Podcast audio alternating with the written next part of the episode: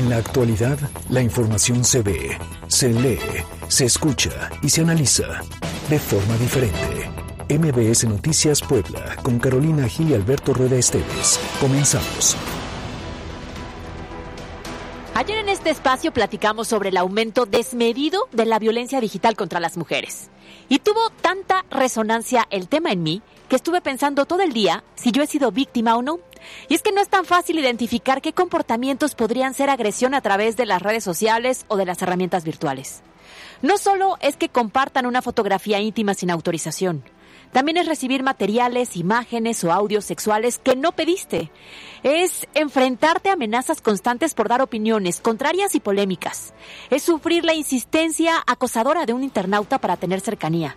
Son un sinfín de acciones que estoy segura muchas mujeres hemos sufrido y hemos callado, pensando que solo con bloquear a un usuario terminamos la incomodidad y falta de denuncia y aplicación de sanciones en la entidad, este tipo de agresiones que trascienden la pantalla de los móviles se nos está saliendo de las manos, se está desbordando. Del 2019 al 2020 se registró un incremento del 79%. A este dato hay que aumentarle la cifra negra de quienes lo viven pero no lo expresan. Y lo más alarmante es que 9 de cada 10 usuarios que denuncian violencia digital somos mujeres. ¿Terrible? Sí. Es terrible saber que la inseguridad para el sector femenino ya no solo es en las calles, sino también en el mundo digital. Como les decía, estuve toda la tarde pensando en el tema y fue una plática entre amigas. Y en cuestión de unos minutos y de mucha reflexión, caímos en cuenta que todas hemos sido víctimas de violencia digital y no lo sabíamos. Yo soy Carolina Gil y esto es MBS Noticias.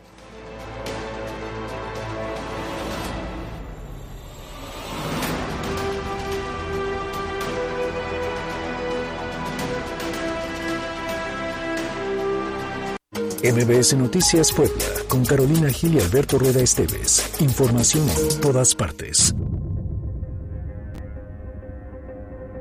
Una calumnia que se genera desde la mafia del poder en contra mía, pero también en contra del partido, en contra de la cuarta transformación entablando diálogo con los inconformes para poder liberar la autopista. Tener en cuenta los mandamientos anti-COVID muy presentes, esto no se acaba, continúa, seguimos altos, hay muchos hospitalizados, hay muchos muertos. Se declara la existencia de la infracción consistente en promoción personalizada a favor de la denunciada Claudia Rivera Vivanco.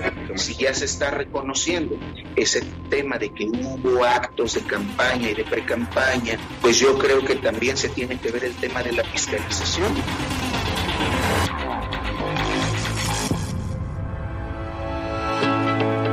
Dos de la tarde con tres minutos. Bienvenidos a MBS Noticias. Hoy es jueves 29 de abril del año 2021. De aquí hasta las 3 con mucha, mucha información. Y como cada tarde y como cada día, saludo a Caro Gil. Alberto, ¿cómo estás? Muy buena tarde, buena tarde a todos. Oye, se nos está yendo como agua, ¿no? El año. Ya, ya vamos a, en el primer cuatrimestre del año. Nos quedan solamente dos ya hay que ir empezando a organizar la cena de Navidad. Desde ahora la rifa para que empecemos a ahorrar y ya en diciembre no tengamos bronca. Oye, y va a estar buena después de, tanta abstención de reuniones. Ojalá, eh, Sí, ojalá, ojalá, ojalá. Seamos positivos. Oye, gracias a las personas que nos siguen a través de las redes sociales. Se las recordamos, es arroba MBS Noticias arroba Cali-Gil y arroba Alberto Rueda E. No olvide que también tenemos una línea de WhatsApp que es el 2225 36 15 35. Le repito, 2225 36 15 35. Siempre recibimos todas sus comunicaciones, sus reportes, los canalizamos, así que no pierda contacto con nosotros. Y si te parece bien, comenzamos con la opinión de nuestros radioescuchas. Todos a opinar. Hoy en Todos a opinar, la pregunta para que participes es. ¿Conoces las nuevas reglas para la contratación por outsourcing? Nuestras opciones de respuesta son sí, las conozco. No tengo idea. Solo sé que hay cambios. Participen a través de nuestras redes sociales, arroba MBS Noticias Pue en Twitter y MBS Noticias Puebla en Facebook. Vamos todos a opinar. Los temas de hoy en MBS Noticias Puebla. Con la información en este jueves. Y quien reapareció en una entrevista con el periodista Ciro Gómez Leiva, luego de más de una semana de haber sido detenido y acusado por abuso contra un menor, fue el diputado federal Saúl Huerta. Una entrevista en la que, hay que decirlo, se victimizó y aseguró que todo se trata de un complot, de una calumnia, de un montaje desde la mafia del poder que busca afectarlo a él, a Morena y a la 4-3. ¿Le suena eso de complot? ¿Le suena eso de la mafia del poder? ¿De calumnia? ¿De calumnia? De sí soy yo, pero no soy yo. Ahora, lo que está asumiendo Saúl Huerta es que todo este entramado, supuesto entramado, que lo coordina la mafia del poder y que es un complot, no es solo contra él, o sea, es contra Morena y es contra la 4T, o sea, se asume como una, una sola cosa. Claro, como una pieza que va a generar problema en toda la estructura. Exacto. A ver, pero ahora que digamos Saúl Huerta era un legislador súper influyente, oye, ¿quién le va a querer hacer un complot a un diputado federal, federal muy gris, muy mediocre, que nada más lo, que hizo en estos casi tres años fue levantar la mano para aprobar algunas iniciativas que de su grupo político, porque así que él haya salido alguna vez a decir promoví esta iniciativa, esta propuesta, esta ley, la verdad es que no. No fue alguien que tuviera como tanta presencia y que pudiera realmente una calumnia generar entonces sí una caída fuerte de una ideología, de una estructura o de un plan de trabajo. Exacto. Pero este, esta fue parte de la entrevista que él dio. Incluso comentó el legislador que en la carpeta de investigación del caso del presunto abuso sexual en contra de un menor de edad no existe un solo elemento de la investigación que lo incrimine y acusó de linchamiento mediático. Escuchemos entonces lo que dijo Saúl Huerta Corona, diputado federal. Esto es una infamia, una calumnia que se genera desde la mafia del poder en contra mía, pero también en contra del partido, en contra de la cuarta transformación, ya que me sembraron, me crearon, me generaron toda esta circunstancia que me hace parecer como culpa. Es de esa conversación que le hizo a su mamá, a la mamá de la víctima, claro ofreciéndole dinero, 200 mil pesos hoy sabemos, a cambio de que parara todo. Porque lo iba a destruir, ¿no? Porque, y, a que, y para que no lo destruyera en su carrera política. O sea, así de absurdo es Saúl Huerta con esta declaración. Y tomando en cuenta que este es el caso que se evidenció, del cual pues se abrió, se abrió esta cloaca, digamos, ¿no? Pero hay otras voces que ya se están sumando con denuncias y con comentarios, porque no es el único joven que desafortunadamente se dice sufrió este tipo de agresión. Ahora, ha quedado solo eh, Saúl Huerta porque ya no pertenece al grupo parlamentario de Morena, se tardaron en en, expulsarlo de ahí de, la bancada,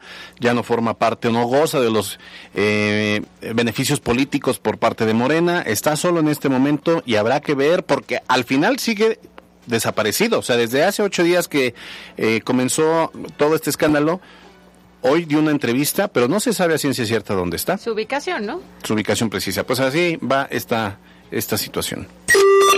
En otras noticias, esta mañana la titular de la Secretaría de Gobernación, Ana Lucía Gil Mayoral, dio información importante que se refiere a la gobernabilidad que existe en el Estado.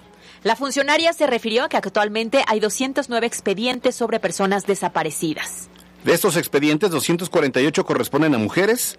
De estas se han localizado 81 y se mantienen como desaparecidas 67. Se abrieron 322 carpetas por desaparición de hombres, de los cuales 81 fueron localizados y 67 se encuentran desaparecidos. En más información, la funcionaria también reveló que en lo que va de este año se han registrado 24 eventos de intento de linchamiento en 14 municipios de la entidad. En estos eventos, elementos de la Policía Municipal y Estatal rescataron a 39 personas y se registró el fallecimiento de una persona eh, cuando fue trasladada a un hospital. Finalmente expuso que hay presidencias, tanto municipales como auxiliares, que se encuentran tomadas por la población y por estos temas de inconformidad con las autoridades. En muchas ocasiones lo hemos escuchado, Alberto, y lo hemos visto, que desafortunadamente ante la insistencia de la población de, de, que las autoridades centren, protejan, haya mayor seguridad. No hay respuesta y entonces se dan los linchamientos y desafortunadamente llegan incluso hasta la muerte de algunas personas. Escuchemos la declaración de la secretaria de Gobernación en el Estado, Ana Lucía Gil Mayoral. Son cuatro y dos presidencias auxiliares, son la de Cuyoaco, Juan N. Méndez, Coyotepec y Actiopan. Las juntas auxiliares que se encuentran aún tomadas son las de Suatecpan y de Santa María Zacatepec. Estas de Xochitlán de Vicente Suárez y Juan C. Bonilla, respectivamente. Ahora, en más información esta mañana, pobladores de Santa Rita Tlahuapan bloquearon la autopista México-Puebla, esto a la altura del kilómetro 73, al igual que la carretera federal en el kilómetro 56 más 500. Esto resultó muy asuntos porque dijeron, bueno, cerramos la federal, cerramos la autopista, todos se van para la federal. Ah, pues cerramos la autopista y la, federal. Esto en reclamo por la falta de pago por parte de la Secretaría de Comunicaciones y Transportes eh, de los terrenos utilizados para la construcción de esta vialidad. Y es que los inconformes denunciaron que son 21 ejidatarios afectados por no recibir el recurso y acusaron que el comisariado ejidal, Carlos eh, Sánchez Alpizar, se quedó con el monto que asciende a más de 170 millones de pesos. Bueno, y al respecto, la Secretaría de Gobernación anunció que ya se entablan los diálogos correspondientes con los inconformes para poder llegar a una solución. Así lo mencionó. Ya hay gente, elementos de Guardia Nacional y de CAPUFE y por supuesto representantes y delegados de la Secretaría de Gobernación entablando diálogo con los inconformes para poder liberar la autopista. Este no es un tema nuevo y ya se viene trabajando con ellos. De hecho, lo estamos haciendo acompañamiento para hacer las denuncias que se proceda legalmente con el problema y se le encuentre una solución.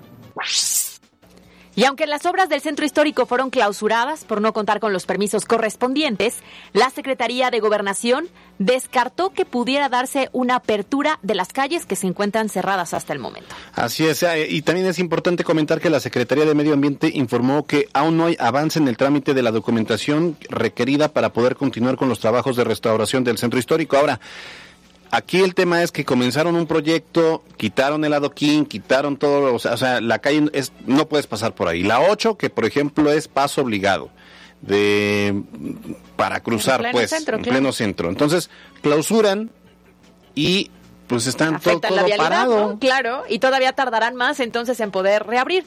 Hay que recordar que este proyecto fue muy polémico desde el inicio. Las autoridades pues no se ponen de acuerdo, pero ¿cómo comienzas algo si no tienes los permisos necesarios para echarlo a andar? Por un lado y por el otro. Ojalá ya se pongan de acuerdo porque al final el que queda en medio es el ciudadano.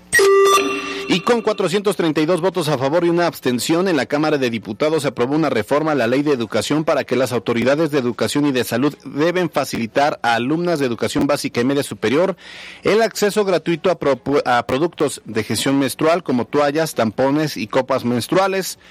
Vamos con nuestra compañera Angélica Melín, quien tiene toda la información al respecto.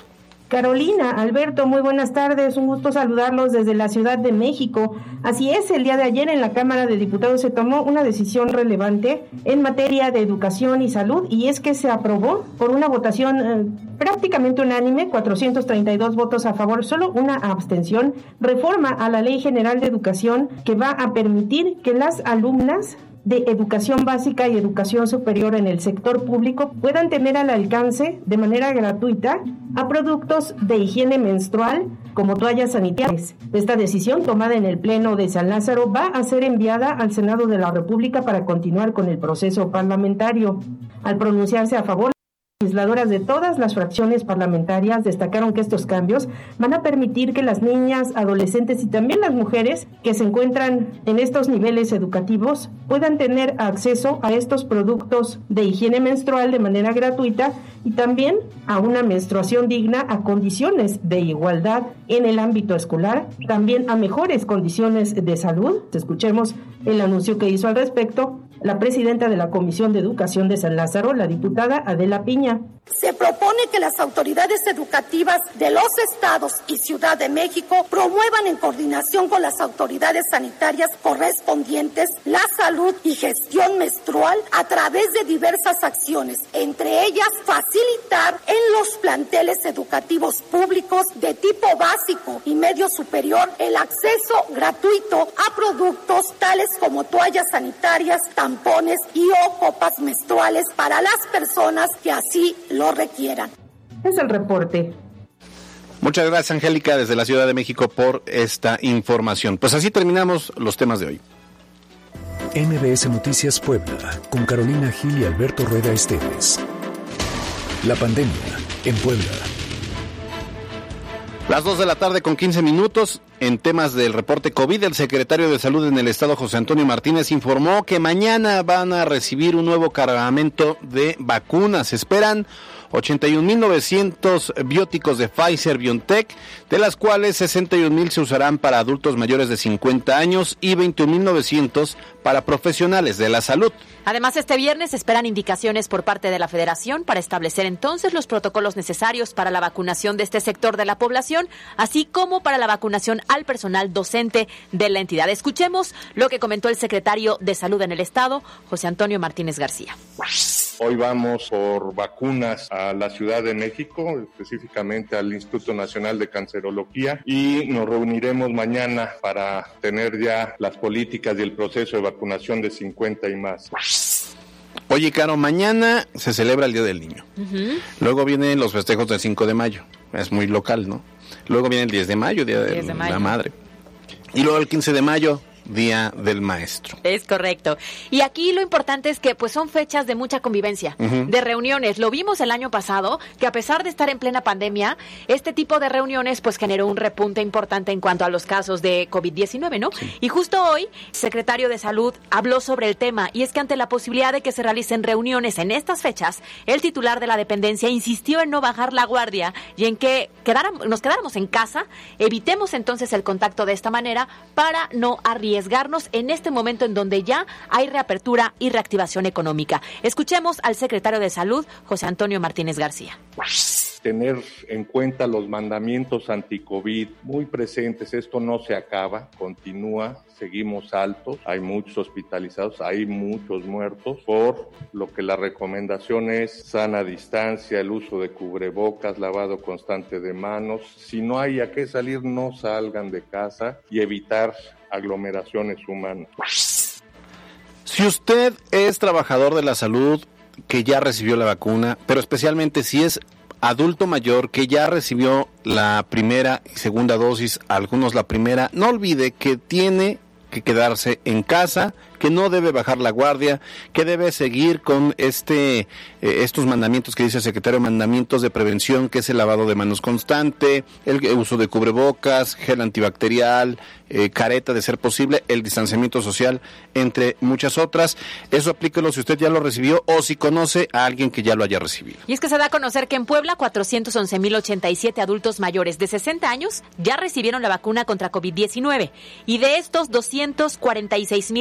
246.698 ya completaron su esquema de vacunación al recibir dos dosis de alguna de las vacunas. En cifras de la pandemia en Puebla se registraron 101 nuevos contagios y 8 fallecimientos por coronavirus que se suman al acumulado de 84.276 casos positivos de la enfermedad y 11.754 defunciones. Y hay que recordar, Alberto, que hace un año prácticamente se pensaba que los niños contaban con un sistema inmune ante esta enfermedad. La realidad es distinta. La Secretaría de Salud en el Estado registra ya la infección de 2.166 menores de edad, de los cuales 52 han perdido la vida. También la Secretaría de Gobernación informó sobre el fallecimiento de dos migrantes poblanos en Estados Unidos, ellos originarios de los municipios de Coronango y Chietla, para un total de 672 poblanos que han muerto en ciudades del extranjero. Hasta el momento se han realizado 36 repatriaciones de restos de connacionales que murieron a causa de la pandemia. Y mire, esto que le vamos a mencionar, pues ya se veía venir. Hay mucha, mucha confusión en cuanto al preregistro para la vacunación contra COVID-19 de personas de 50 a 59 años. En redes sociales comenzaron a circular posteos falsos sobre un supuesto error en el registro invitando a la población a volver a registrarse para que pudieran entonces tener este folio, pero pues ya era un folio equivocado. Claro. A ver, esta información ya fue desmentida por el subsecretario de Prevención y Promoción de la Salud, Hugo López Gatel, quien insistió en que pues no es necesario que se registren de nuevo.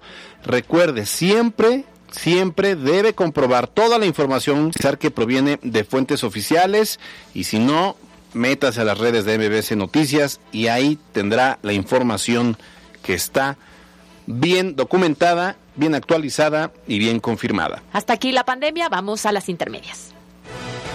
Carolina Gil y Alberto Rueda Esteves en MBS Noticias Puebla. Las intermedias 2021.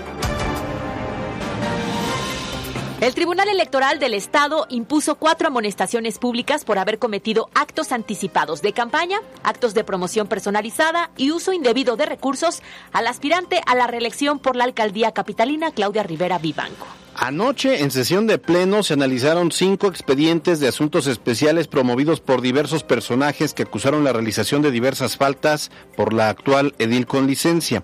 El magistrado Ricardo Rodríguez Perdomo consideró como fundados los agravios y remarcó el uso de recursos de forma indebida. Recordará que lo que se le estaba acusando son actos anticipados de campaña, promoción que se hacía a través de redes sociales y obviamente recursos públicos usados a dichos fines. Escuchemos a Norma Angélica Sandoval, quien es la presidenta magistrada del Tribunal Electoral del Estado de Puebla.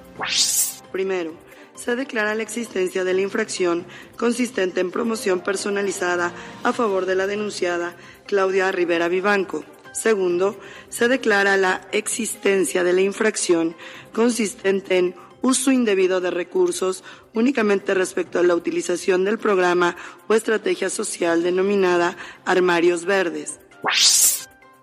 Y bueno, sobre este tema habló el diputado con licencia y aspirante a la alcaldía Gabriel Biestro Medinilla, quien pues insiste en la necesidad de que exista legalidad al interior de su partido y al exterior también. Si ya se está reconociendo ese tema de que hubo actos de campaña y de pre-campaña, pues yo creo que también se tiene que ver el tema de la fiscalización y del reporte que se hubiese presentado en este tema, porque si es así, y no se ha cumplido, bueno, pues tendría la autoridad que tomar cartas en el asunto respecto al registro. Y es que ahí el diputado con licencia que aspira también eh, a, contender eh, como presidente municipal trae dos temas. El primero es que impugnó la designación, la designación por el método. Claro. Entonces comprobó que pues siempre sí no hubo encuesta. O sea, dijeron, fue por encuesta. Entonces cuando pide Gabriel Biestro que le muestren la encuesta y lo hace ante, los, ante el Tribunal Electoral del Poder Judicial de la Federación, le dicen, a ver, le dicen a Morena, a ver, presenten la encuesta. Y entonces dice Morena, Ah, es que no hicimos encuesta, pero es que era el perfil mejor calificado, entonces ahí trae uno. Y ahora con esto del tribunal ayer, pues los morenistas no terminan por ponerse de acuerdo. No terminan por ponerse de acuerdo a unos cuantos días de que comience de forma oficial la campaña en cuanto a las alcaldías de Puebla.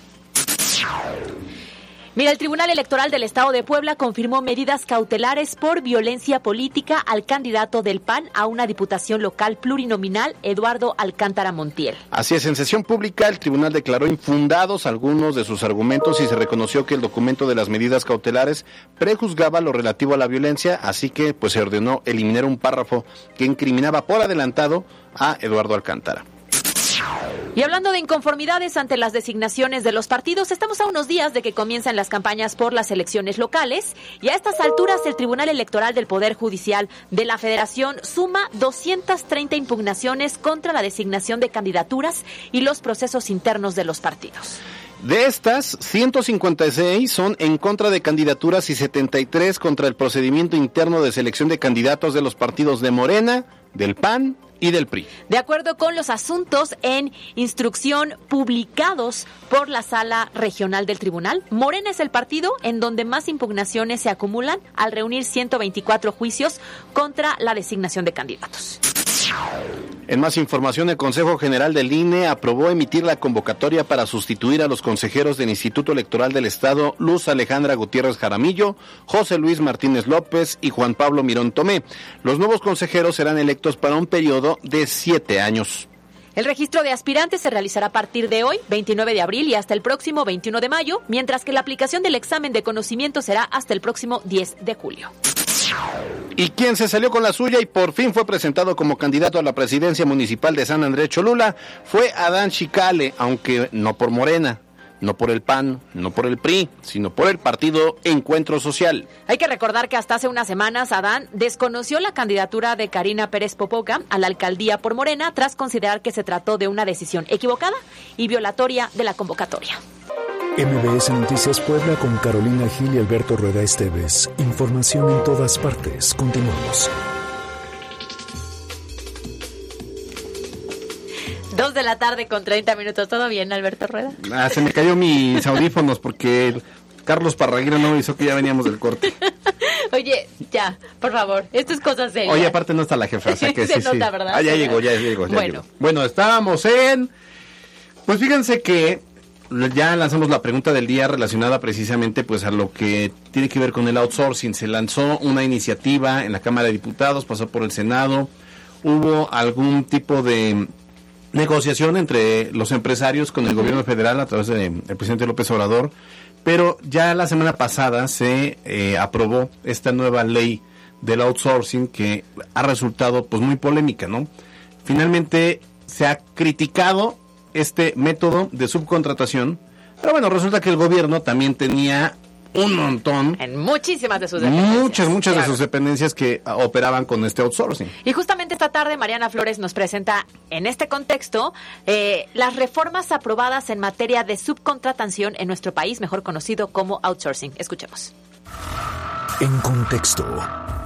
El outsourcing es un término que define la actividad de terciarizar servicios con el objetivo de reducir la carga laboral interna y escalar el alcance y productividad del negocio. Este se emplea cuando una empresa involucra a subcontratados para ejecutar parte de sus tareas. Recientemente, la Cámara de Diputados aprobó en el Pleno un paquete de 28 reformas que rigen en materia de terciarización y cambiarán las leyes del trabajo, del Infonavit, el Código Fiscal, el ISR, el IVA y la Ley Federal de los Trabajadores al Servicio del Estado, además del apartado B del artículo 123 de la Constitución Política de los Estados Unidos Mexicanos. El cambio más profundo que implican estas reformas es que prohíben el uso del outsourcing en México e imponen a las empresas que cuentan con personal subcontratado fuera de las excepciones previstas por el nuevo marco legal que incorporen a este tipo de trabajadores a su nómina.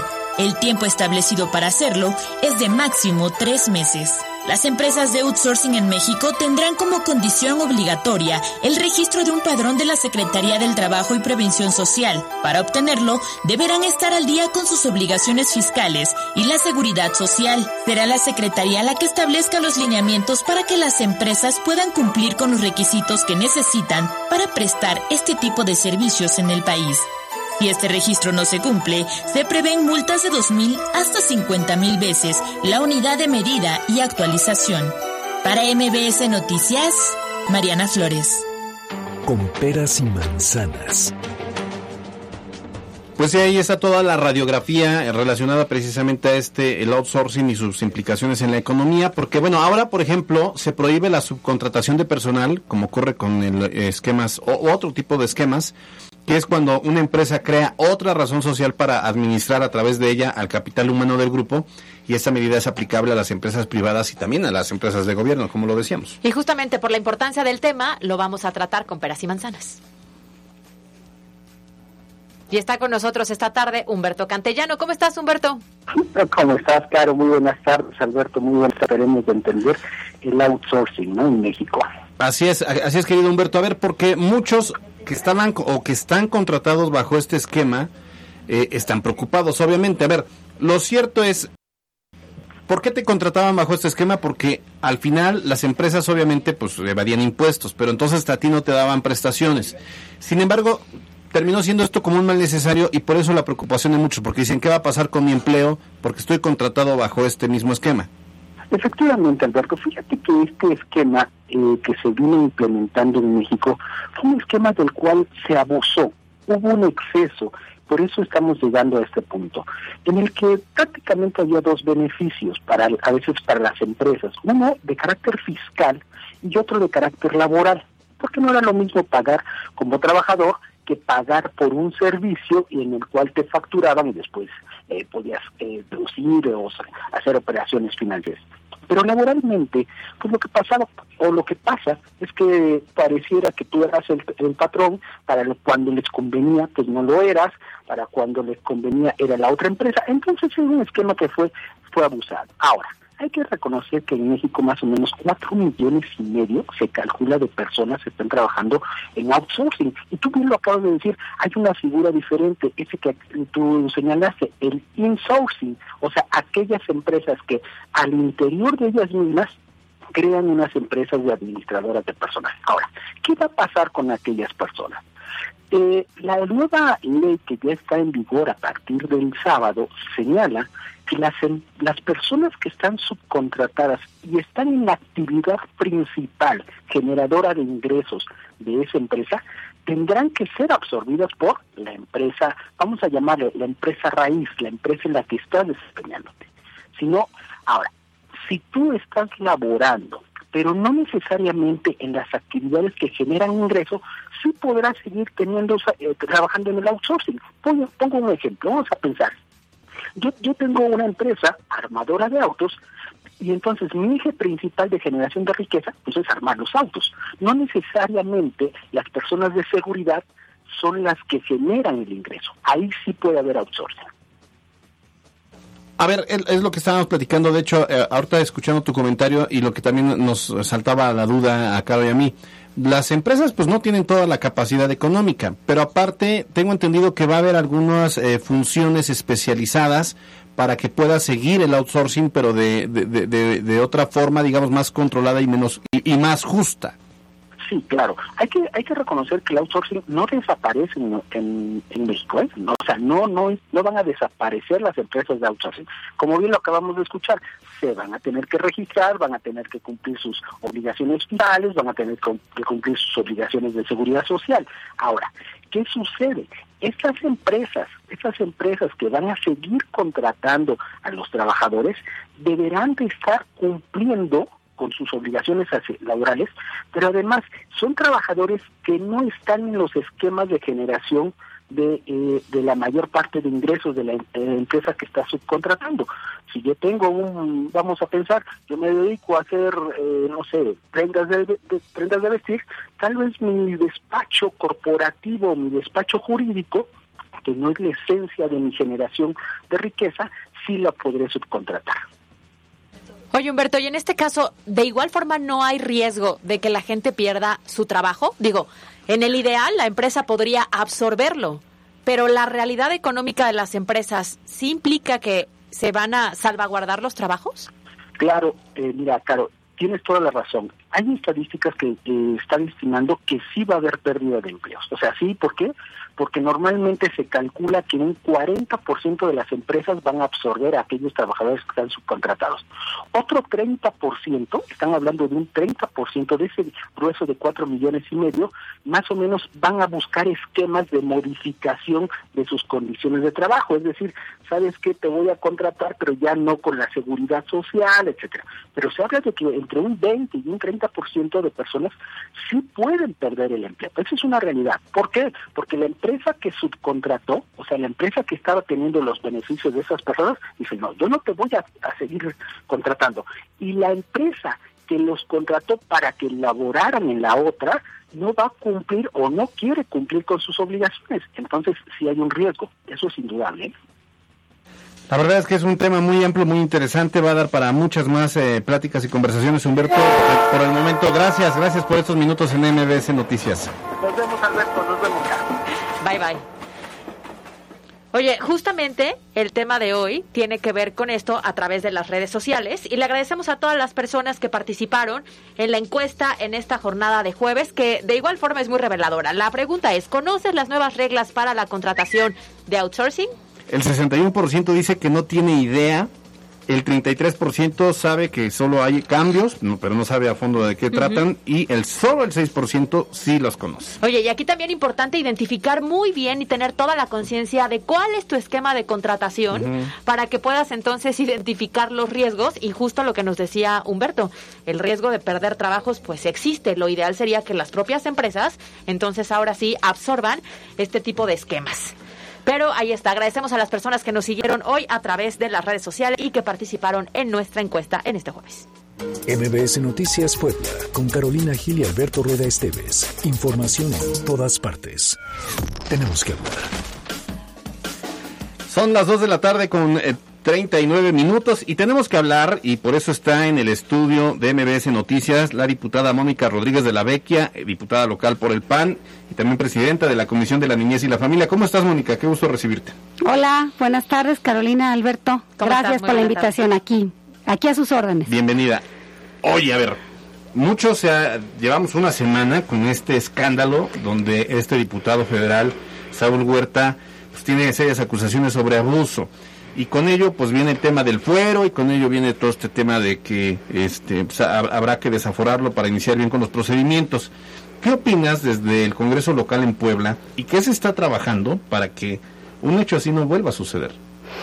Primero que nada, eh, pues eh, empatizar con, con a, todas las familias y las víctimas, porque la verdad es un hecho muy lamentable, como lo he dicho muchas veces, cuando alguien, eh, encima de que ya de por sí el abuso sexual es un delito terrible y una violación ni se diga, cuando además de eso tienes poder y con ese poder eh, abusos de las personas me parece doblemente terrible, ¿no? Eso quisiera primero decirlo.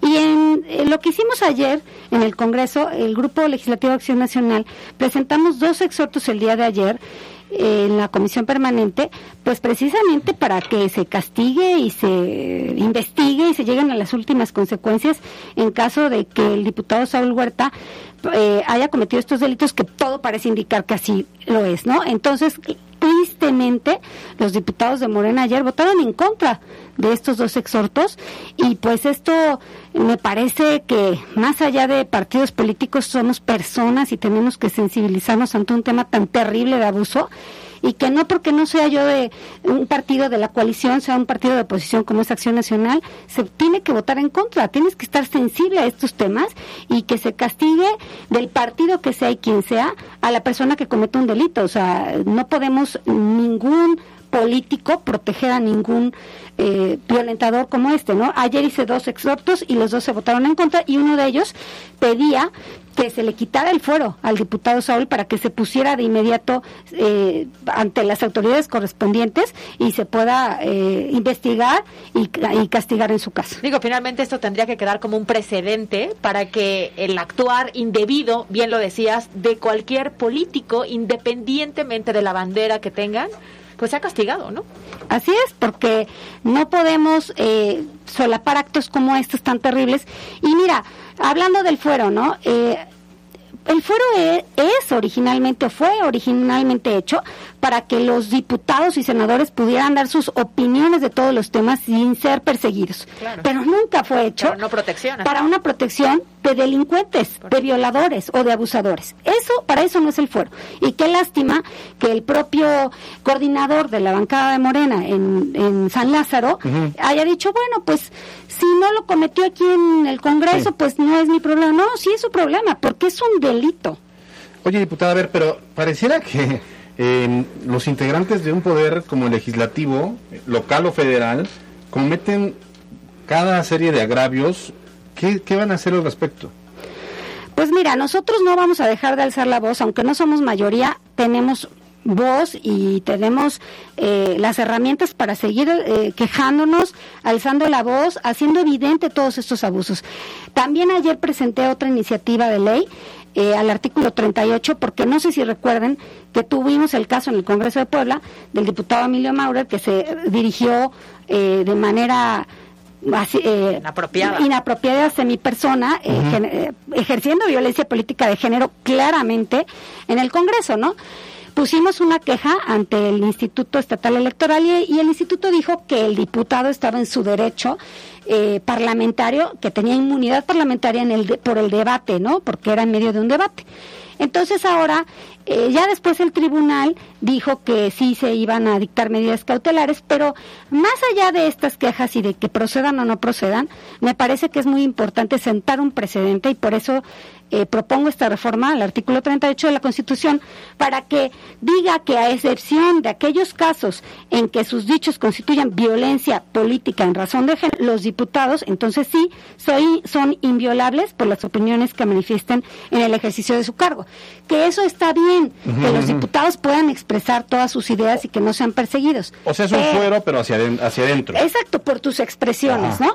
Pero no puede esa inmunidad parlamentaria permitir que un diputado o diputada cometa un delito. Cualquiera, desde que se estacione en doble fila, por ejemplo. O sea, que ya por eso, porque son diputados y charolean, ya no pueden, ya nadie les puede hacer nada. Pues o cosas más graves, como lo que estamos eh, siendo testigos. O sea, es que recordemos que en Puebla ya es un delito la violencia política de género, es un delito.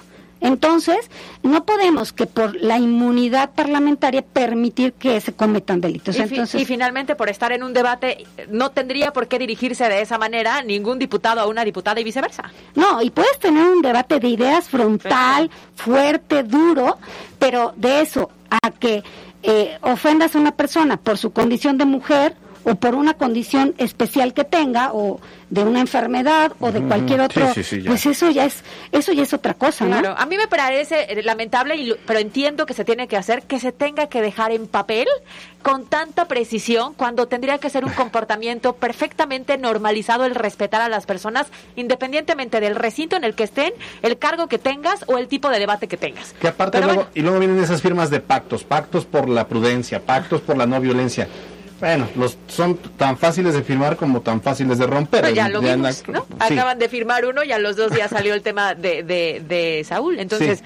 Por mucho que haya pactos, pues la realidad es que nos está rebasando el comportamiento de pronto de ciertos funcionarios, en este caso legisladores, ¿no? O ciertas figuras eh, públicas eh, que parece que están protegidas cuando no deberían. ¿Alguna idea final, diputada? No, bueno, yo decir que, que sí es lamentable ver que esta es una conducta, conducta que se ha estado repitiendo en distintos servidores públicos de Morena, que la hemos visto desde el Félix Salgado Macedonio a Saúl Huerta, a eh, dichos como los que pasaron en Congreso del Diputado Mauro. O sea, sí, sí tenemos un problema ahí que hay que atender y como decías, Carolina, tenemos que regresar al civismo, porque esto no debería estar en letra, escrito en una ley para que se cumpla. Esto deberíamos de tener un poco de civismo en este en esta eh, ciudad.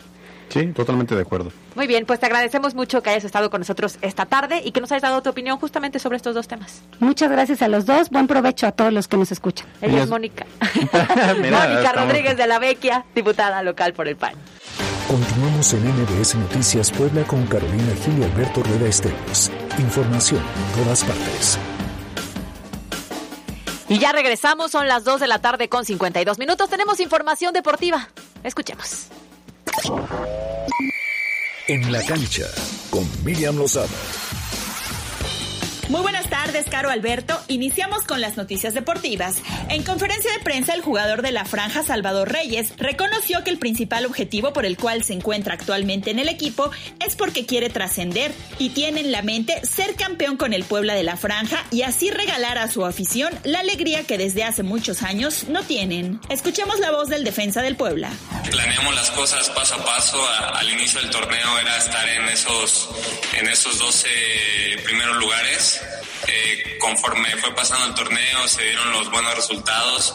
El obje- objetivo era cerrar entre, entre el quinto al, al ocho por ahí para estar este, recibiendo en casa la repesca y ya que se fueron dando las cosas, este, el objetivo es clasificar en esos primeros cuatro lugares para clasificar directo a liguilla. Así que te digo que, que hemos, hemos ido paso a paso, eh, no nos apresuramos, ahorita no, no queremos asegurar que ya estamos en los primeros cuatro porque no es así. Así que vamos partido a partido y, este partido contra Santos es importa- importantísimo para nosotros. Fue una noche difícil para el América y el Monterrey en los cuartos de final de la CONCACAF Liga de Campeones, al conseguir empates en sus respectivos partidos. Las Águilas a un gol frente al Portland, mientras que Rayados en tiempo de compensación empató con los actuales campeones de la MLS, el Columbus Crew. Los partidos de vuelta serán la próxima semana en territorio mexicano.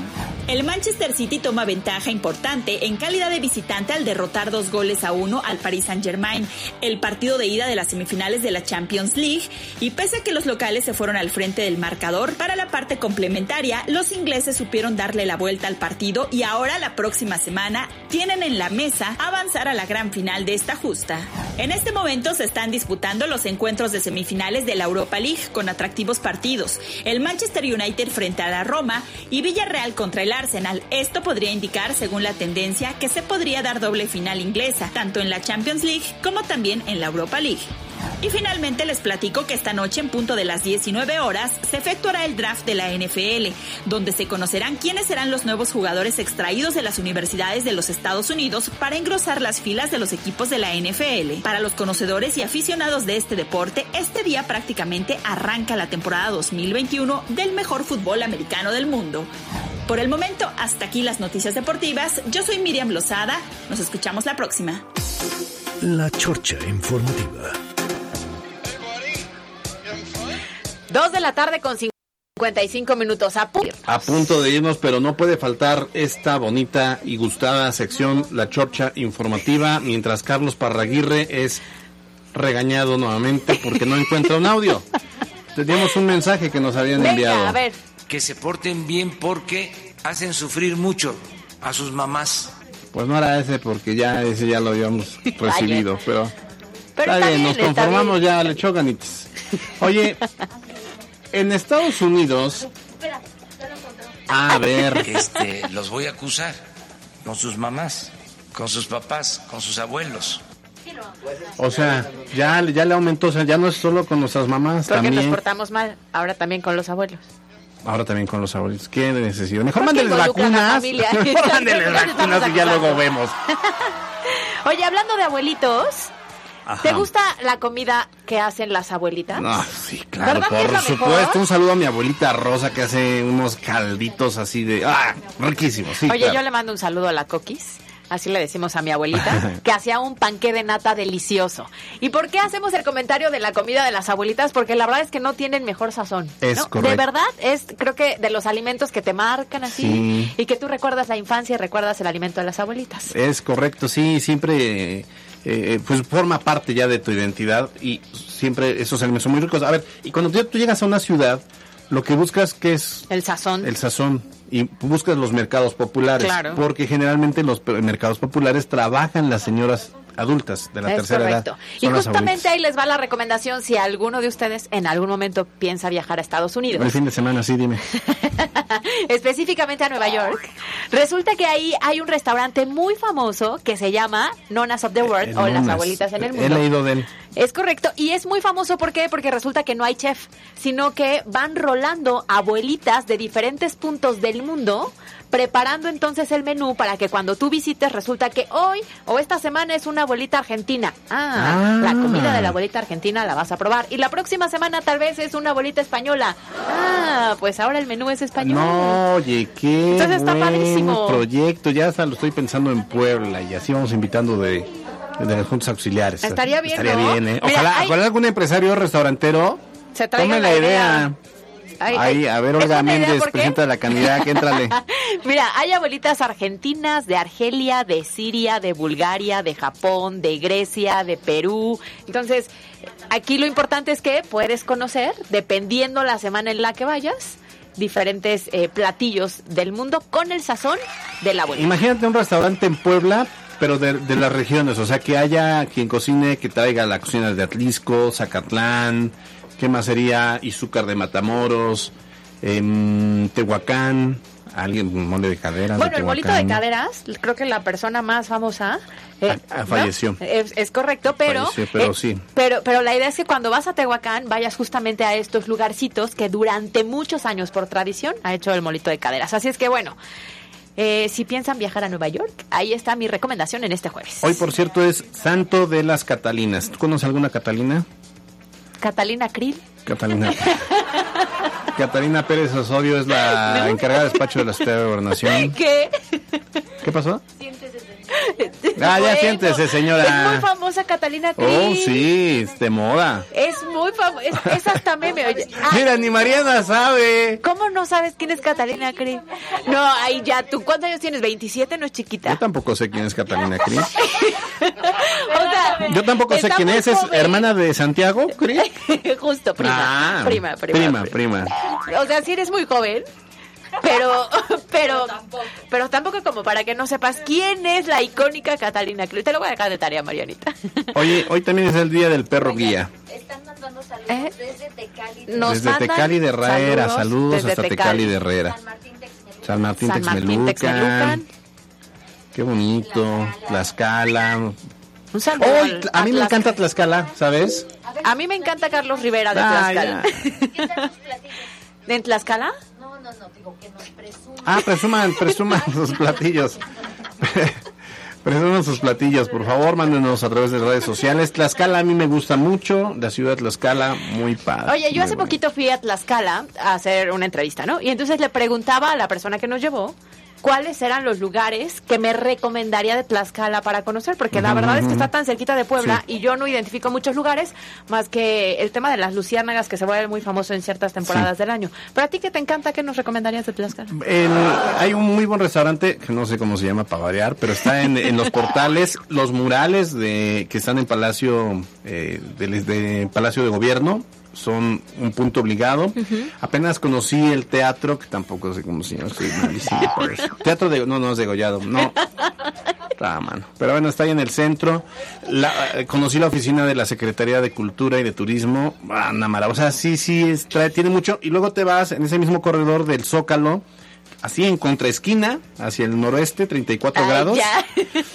Y está la Plaza de Toros, arribita está Ah, la bueno, catedral. ¿Alguna vez fui a una arriba tienda? está ¿Eso la cuenta? catedral. Sí, una tienda. Una tienda, una tienda, una tienda. Sí, Qué sí, cuenta, sí barbaridad. cuenta. Sí, ah, va- bueno. la fiesta brava ya. Ah, un saludo a Uriel, el Zapata. Buena onda. Un saludo Siempre que vamos a, ahí nos recibe. A Carlitos Rivera. Es más, hasta, hasta de Uriel se me olvidó el apellido, el matador. Hasta de él se me olvidó. Aquí lo tengo, ahorita lo voy a- Bueno, aquí les quiero rápidamente comentar que nuestro Uriel compañero Moreno, ya nos Uriel había Moreno. dicho que tiene un grave problema de distracción y mala memoria. ¿Ah? Hoy lo has comprobado. Uriel Moreno Macías, el Zapata, acá lo tengo. Son las 3 de la tarde con un minuto. A tiempo. Pues no hay prisa, yo no veo como estresado aquí la producción. No, hoy está muy relajado. Es que mañana es Día del Niño. Espero que tengan ya todo el festejo para los pequeños en casa. Y aquí no es pedrada para Alberto Rueda, pero espero que ya esté preparado, porque además están de festejo desde hoy, ¿no? En tu casa. Sí, hoy es el cumpleaños del Chemita. Cumple tres. Ah, bueno, saludos al Chemita. Felicidades. Tres Cumple tres años. No, no, no dudé, no dudé. hubieran Tres visto, años. porque no están en cabina, porque hubieran visto a la productora orientándolo en la edad, para no errarle. Muy bien. Gracias a Yasmín Tamayo en la jefatura de información, a Carlos Parraguín en los controles, a Mariana Flores en asistencia de producción. Caro. Nos vemos mañana en punto de las 2 de la tarde. Síganos en redes sociales. También saludos a todos los que nos siguen a través de la transmisión de Facebook Live.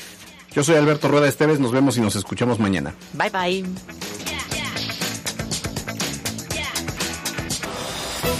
Usted está informado. Esto fue MBS Noticias Puebla con Carolina Gil y Alberto Rueda Esteves. Información en todas partes.